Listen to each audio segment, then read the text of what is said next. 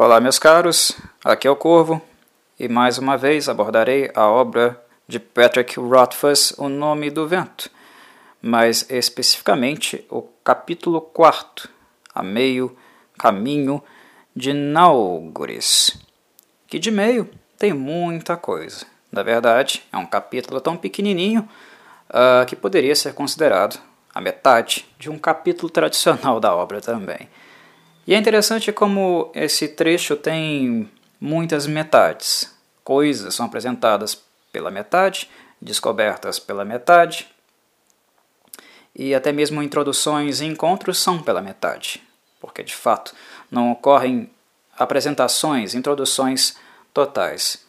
É uma coisa interessante de constatar que imagino que Patrick Rothfuss não tenha tido a intenção de fazer uh, explicitamente, né? mas é, na hora que ele escolheu um título, na hora que ele optou por dar um título ao capítulo, eu creio que ele não poderia ter feito isso de maneira mais assertiva.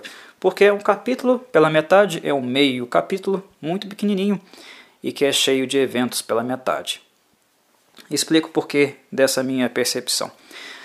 Uh, como uh, havia sido dito, como havia mencionado há muito tempo, porque faz muito tempo que eu não falo sobre o livro aqui, não leio nenhum trecho e não reflito sobre ele no canal. Neste ponto da narrativa, nós encontramos novamente o escriba, o cronista, que estava a caminho de Náugores e agora está no meio dele, e esse meio irá fornecer o palco para os acontecimentos que veremos aqui. E outra coisa que ele está meio é meio fudido, porque eu lembro vocês também que ele havia sido assaltado na estrada e parte dos seus pertences, parte das suas posses, foi surrupiada dele, incluindo a sua montaria. Né? Então ele está um pouco com os pés doloridos, meio doloridos, né, tendo que fazer esse trajeto porque o caminho não é assim tão próximo. O percurso que ele tem que percorrer uh, é considerável. Então, uh, em virtude uh, das suas perdas, ele fica meio pobre. Né? Mas ele é meio pobre, porque ele tem ainda um pouco de dinheiro, um dinheiro que ele havia salvo, um dinheiro que que ele havia deixado uh, escondido para que não fosse assaltado e furtado totalmente por aqueles meio soldados, né? E ainda tinha condições de fazer novas aquisições porque ele é meio esperto, né? Não totalmente, mas ele é meio esperto. E uma das tentativas, uma das uh, provisões que ele tenta adquirir novamente é justamente uma montaria. Né? Ele está extremamente cansado. O problema é que a época do ano e o local onde ele se encontra não é um lugar farto assim de animais, e os animais que existem normalmente são utilizados para tarefas, para trabalhos no campo e coisas desse sentido. E em épocas onde eles são mais necessários para o trabalho, né, que é o caso agora, digamos que os vilarejos, as, a população local não tem tantos animais assim para vender, para fazer negócio, porque se o negócio for feito, essas pessoas irão tomar prejuízos em outras áreas, porque os animais são escassos é, mesmo que um preço, um valor alto seja pago por eles, eles serão necessários, eles farão falta para outras coisas posteriormente. Então a situação está meio caótica, meio complicada aqui para o nosso caro cronista. Né? Inaugures não está assim tão pertinho, mas ele teria que uh, perdurar, perdurar nesse caminho né? até que de fato chegasse até lá. E é aí que acontece uma coisa meio inesperada no meio do caminho, que é o fato, né, novamente, do dia terminar, né, é o cronista ficar numa situação de ter que procurar abrigo, né, porque a estrada é escura, é perigosa e erma, e ele encontrar, nesse sentido, nessa procura por abrigo, uma luz, uma, um pequeno feixe de luz vindo da floresta, ali naquela região. Ele pensou que não haveria problema, que ele poderia se aproximar, né, chegar próximo uh, das pessoas ou a pessoa que tivesse montado aquela fogueira, né, suposta fogueira, e que assim ele poderia descansar no acampamento e não ter tantos problemas assim. E esse é o motivo, inclusive, que, eu, que me leva né, a chamar o cronista de meio esperto, porque totalmente esperta uma postura dessa, uma, um comportamento desse, não é totalmente. Né? Não é totalmente esperto.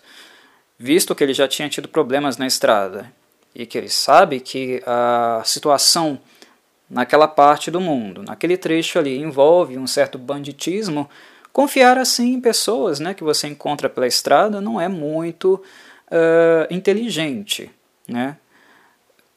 Aproximar-se de um acampamento, aproximar de pessoas que estão acampando não é a garantia de que essas pessoas serão de boa índole, elas podem ser também hostis, elas podem também trazer complicações maiores, que é algo que a figura encapuzada que ele encontra e que no fim né, da, do capítulo nós iríamos descobrir que se tratava do coach, uh, acabou revelando a ele né, como você chega próximo a mim assim, uh, com essa imprudência, né, você não uh, tem ciência do risco que isso implica, né, ele não falou com essas palavras, não colocou com essas palavras, mas ele deixa entender que a postura do cronista, né, de se aproximar de um estranho daquela maneira, não era lá né, muito prudente, não era muito inteligente. Então por isso que ele é meio esperto, né, porque ele é esperto para algumas coisas, mas bem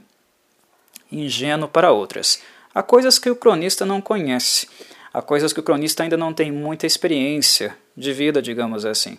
E uma delas seria aquela que se apresentaria neste dia, não para nós, porque nós já havíamos visto, uh, tido alguns uh, flashes, alguns, uh, algumas menções né, sobre essas criaturas previamente, os Skryle, mas para ele haveria de acontecer naquele dia, porque como todos, todas as pessoas né, que não são muito vividas uh, ou não tiveram contato com áreas não civilizadas do mundo onde a história acontece, né? Demônios não existem. Demônios são parte da suposição, parte da crendice, parte da superstição. Né? Um, mas é algo também que aqui novamente é colocado, né, que mesmo para aqueles que viram, mesmo para aqueles que tiveram algum tipo de experiência com essas criaturas, que são criaturas de um nível de fantasia, né? são criaturas que não existem na realidade, mas elas são parte do mundo, deste mundo do Rothfuss. Uh, mesmo aqueles que tiveram contato com elas não têm uma compreensão muito profunda delas, né? tem uma interpretação um pouco fantasiosa, ou até procuram né, em símbolos e em significados, outros, né, maneiras de explicar como diabos uma criatura como essa, um Skrull, pode existir. Ela de fato lembra um aracnídeo, mas aí é algo que nós podemos novamente colocar o meio na história, né? porque ela é meio aracnídeo, ela não é um aracnídeo de fato. Ela não pode ser descrita necessariamente como algo que faz parte do mundo animal, ela tem uma aura, algo de monstruoso, é, pairando no seu ser, pairando na sua essência, digamos assim. O conceito que Rothfuss trabalha para a criatura não é algo que nos faz dizer que ela é de fato uma criatura natural ou um elemento da natureza, né? principalmente levando em consideração a constituição da criatura, né? porque elas são realmente espessas, o seu corpo, além de atroz, além de representar uma aranha que seria do tamanho de uma roda de carroça, tem uma espessura muito forte, muito gigantesca. Elas são apenas uh, suscetíveis a danos com ferro e fogo, né? e nada mais do que isso. É inútil você tentar repelir né? ou digamos, matar um Scry usando uma espada, por exemplo, é algo que uh, o coach nos deixa claro aqui, nós aprendemos isso com ele. E mesmo quando elas são feridas com essas uh, com esses materiais, com esses elementos que elas possuem algumas alguma fragilidade, né, alguma fraqueza contra eles, o ferro e o fogo, mesmo assim elas ainda né, exalam né, um odor, um odor estranho que nos leva a acreditar que elas não são assim, não, seja, não sejam tão naturais, não sejam parte realmente de um mundo animal, de um ecossistema animal como nós conhecemos no mundo concreto, na realidade mesmo. Né? Então, uma criatura fictícia, uma criatura fictícia do mundo, do, mundo do, do Rothfuss, que tem lá as suas propriedades, as suas características, particularidades. Um, eu gostei basicamente da forma como o autor apresenta isso, porque ele volta a usar uh, um modo bastante cotidiano de apresentação dos seus conceitos. Ele apresenta né, o seu lore, é, as, os seus conceitos é, para as suas criaturas de uma forma muito cotidiana, nas coisas, no fazer. Né? O encontro entre o cronista e o Colt é, leva ao cronista a perceber coisas ou indagar coisas que estejam acontecendo, quando na verdade essas coisas não são bem assim. Né? Ele acha que o Colt estava cozinhando alguma coisa ali, mas a coisa tinha um cheiro de futum, né? muito ruim, como se fossem flores podres ou cabelos em chamas. E ele pensa, né, o que diabo que esse cara está tá cozinhando aí, né? É, pode estar tá cozinhando o que quer que seja, eu estou morrendo de fome, meu estômago está roncando, mas o que esse cara está cozinhando aí eu não vou comer não.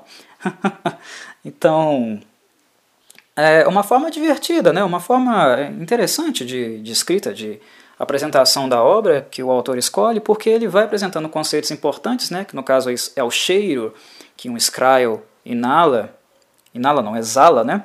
quando ele é ferido por aquilo que ele tem suscetibilidade e tem fraqueza, né? mas de uma forma bem caricata, de uma forma bem divertida, de uma forma cotidiana, né? A, a, a, através de um pensamento através de preconceitos, né, que é um conceito, né, uma ideia, uma, um, um valor antes de conhecer realmente o conceito, isso, é, isso que é preconceito, né? Através de algo assim, uh, ele apresenta algo, uma informação né, válida, importante sobre a criatura aqui que ele está introduzindo na obra. É, um, um, uma forma interessante né, de apresentar as criaturas assim ao invés de, de fazer uma narração, uma descrição é, formal, né, uma coisa meio dura e, e gélida, né, o Scryle tem tais e tais características. Ao invés de colocar o coach, por exemplo, como um, digamos, intelectual que irá trazer o conceito para o cronista do que é um Scryle e tal, ele apenas faz uma representação do cheiro do odor né, de um ferimento da criatura, apresentando o cronista pensando sobre eh, o grau né, de nojeira, né, o, sei lá, né, o grau aversivo que esse, que esse cheiro causava a ele. É, é uma forma divertida, eu acho que é uma forma interessante, válida de você conduzir a sua narrativa de forma a deixá-la, digamos, mais bem-humorada, mais interessante uh, de ser conhecida. A questão é que uh, muitos dos conceitos em si eles são amplos, né? eles são densos. E uma obra de ficção e fantasia tende a apresentar muitas coisas nesse sentido. Então, se o lore não for apresentado com uma certa frequência, né, se esses elementos não voltarem a ser apresentados com uma frequência um pouco maior, é a tendência é que nós nos esqueçamos, que nós nos lembremos daquele momento onde ele foi introduzido pela primeira vez, mas se ele não voltar a acontecer, é bem provável que a gente irá esquecer disso. Né? Então, é umas coisas que imagino que o autor tenha que estar atento nesse sentido. Por exemplo, né, também na forma de queimar os Skryl, né? De fato contê-los, né? garantir que eles não uh, retor retornarão, que eles não, uh, depois de, de uh, entorpecidos né, ou feridos eles não voltarão à ativa, que é usar a lenha para queimá-los, né, mas uma lenha específica, né, que no caso o livro descreve como freixo e sorveira brava, que é o que o Colt utiliza para queimá-los, né, faz uma fossa lá e taca fogo nesses bichos com esse tipo de madeira. É uma coisa que é específica, né, tem especificidade. Quando nós pensamos em lenha e madeira, a gente não lembra de freixo, sorveira brava, porque é um tipo de madeira que para a maioria de nós, né, que não temos muito conhecimento de, de lenha, de tipos né, de, de árvore e coisas do tipo, é uma coisa que nós teremos que ficar um pouco mais atentos para não esquecer, para ficarmos com esse conhecimento, com essa informação na mente. Então é, é bem interessante nesse sentido, né, para todo escritor que tem essa abordagem, que a apresentação dessas coisas, desses elementos, seja feita com uma certa frequência, um pouco uh, maior do que normalmente aconteceria se os elementos utilizados fossem elementos mais simples. Mas eu creio que a criatura em si e as características dela, estéticas, são suficientemente interessantes né, é, para fazer com que as pessoas não se esqueçam dela. Porque o Skrull é realmente uma criatura muito, muito. Eu não diria overpower, mas eu diria que é bem uh, ameaçadora principalmente pelo fato deles andarem em bandos, né? E o Colt também aqui na, nesse trecho né, sugerir que eles viveriam né, em colmeias, que eles não são criaturas do tipo que desistem muito fácil da sua presa, que eles seriam como vespas.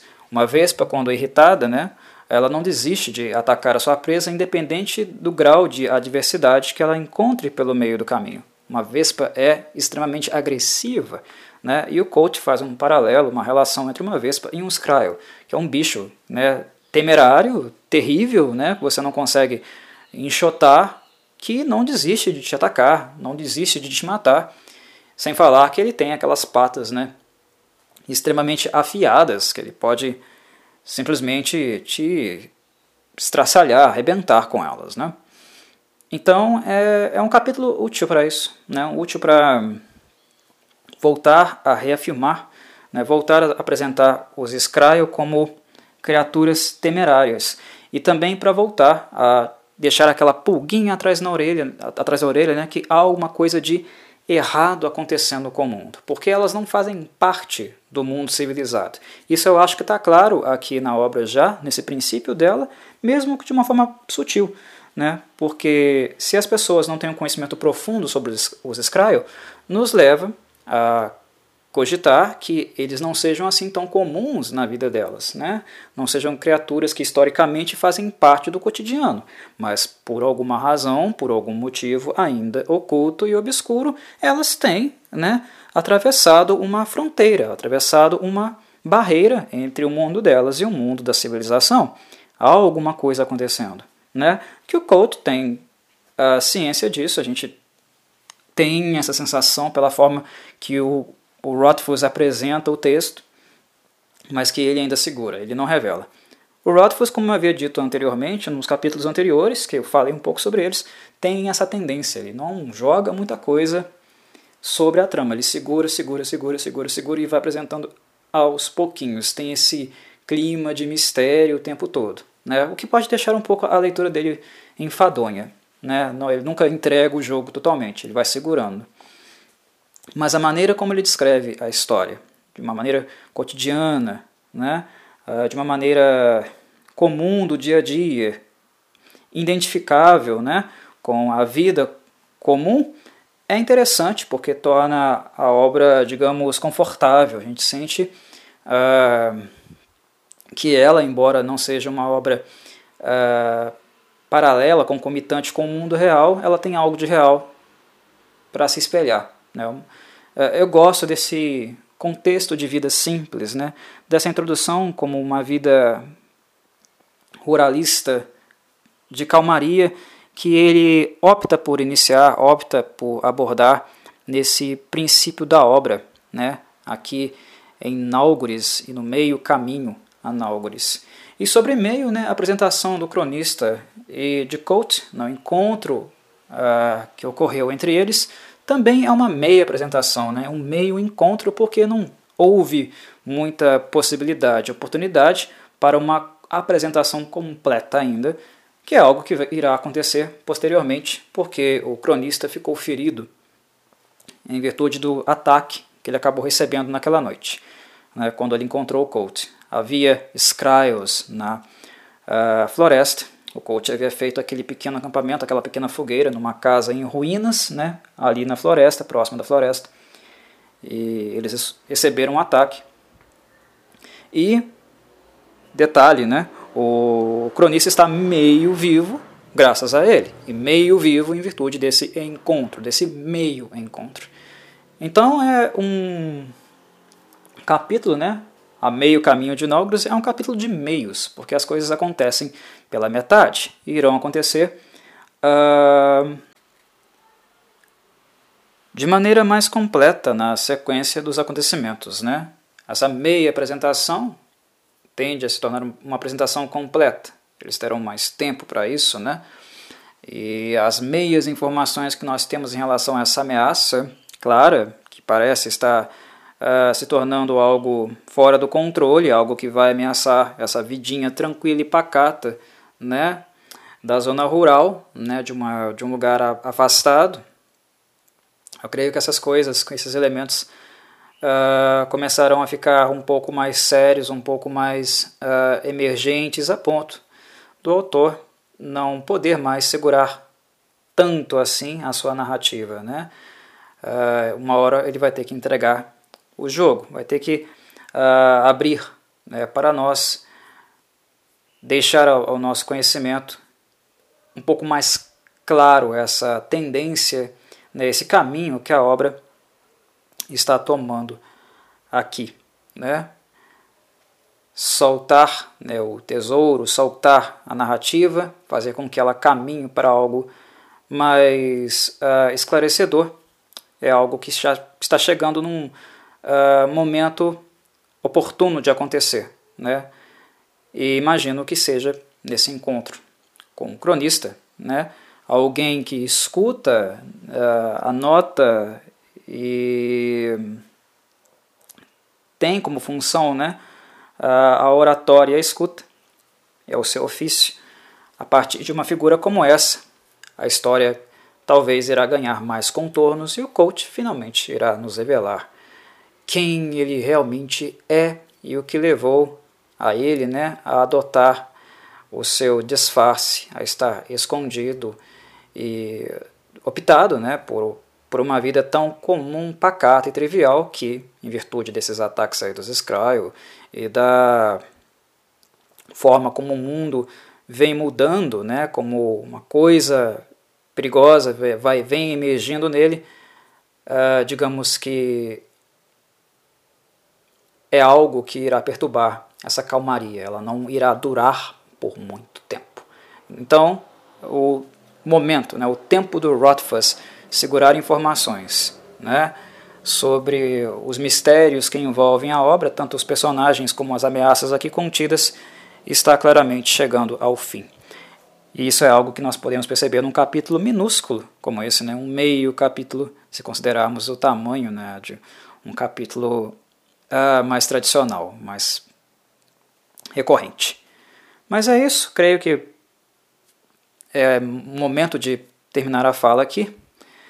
E no futuro, quem sabe, continuarei falando aí de O Nome do Vento. Um abraço, meus caros, e saudações corvides.